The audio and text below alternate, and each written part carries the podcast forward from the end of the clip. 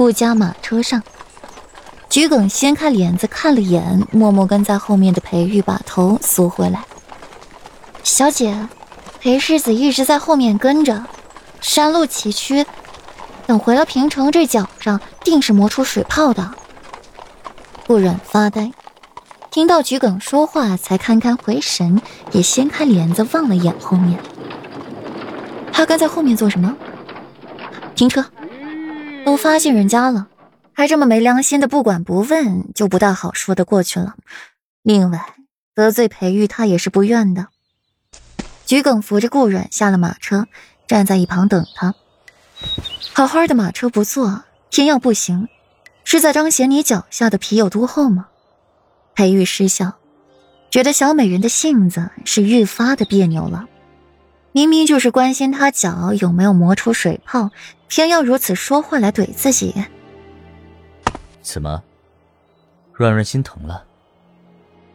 霍尊阔走几步，捏捏顾软的脸，敏锐的发现他的情绪不大对，随即想到，刚才霍尊该是和顾软说了一些不该说的话，扭头对车夫说：“一会儿马车不要驶得这么平稳。”山路崎岖，上了车轮就不好了，怎么颠簸怎么来，出了事，本世子担着。哎，是，裴世子，奴才知道了。马夫虽然不解，却还是应下了。正说着话，裴王府的马车就到了。裴玉霸道不容拒绝的把霍州两兄弟给赶了下来，去乘顾家的马车。他则领着顾软上了裴王府的马车。马夫见是皇子坐马车，而方才裴世子嘱咐自己把马车驶得颠簸一些，整个人都不好了，脸色也苍白的紧。要是伤着了皇子，他就是一百条命都不够赔的。不过裴世子方才说出了事情，他担着。裴世子金口玉言，定不会食言，想得通了。马夫仿佛有了干劲儿，一鞭子抽在了马屁股上，马惊了一下，快速的跑了起来，把车里正说话的两人给吓一跳，一路颠簸。怎么回事？不知道驾驶平稳些吗？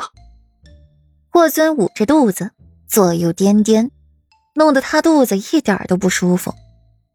哎呀，四殿下呀，这山路崎岖，难驾驶的很呐。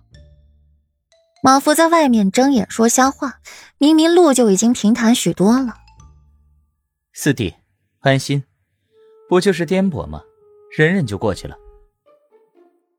霍州脸上笑着，心里却是暗骂着裴玉重色轻友，也心疼自己被霍尊连累。明明他什么也没干，他方才还为顾软打抱不平呢。靠！肯定是裴玉那个混蛋吩咐的。霍尊掀开帘子，看了一眼平稳的路。马夫听见车里的两人说出了裴玉的名字，也不顾忌了，更是放开手脚，左不过是颠两下，不会出大问题。裴玉抱顾软进马车，把桔梗留在外面陪同着墨荷。霍尊和你说什么了？裴玉把顾软抱在怀里，轻声询问。顾软双手环着裴玉的脖子，巧笑嫣然，没有说什么，就是一些要我认清楚自己什么身份的话，还说裴世子日后是要多多纳妾，娶妃生子，为裴王府开枝散叶，要我气度大一些，不要有嫉妒心，别闹得后宅不宁。裴玉挑眉。这些话都在他的意料之内，只不过他想知道顾软是什么想法。那软软是如何想的呢？嗯？裴玉轻笑问：“以顾软孤傲的性子，自己的夫君三妻四妾，只怕是要闹和离了；要么就是和自己的夫君形同陌路。自然是嫁鸡随鸡，嫁狗随狗了。夫君如何做？”这个做妻子的自然跟风而至，安安分分的做好自己的世子妃，将来再有人受宠也越不过我去。顾软一根手放下，食指放在裴玉的胸口上画着圈。这辆马车的隔音极好，纵使顾阮说话再大胆，也不怕被人听了去。当然，若是世子爷日后想要纳妾，只需与我说一声就好，顾然又怎敢有不同意呢？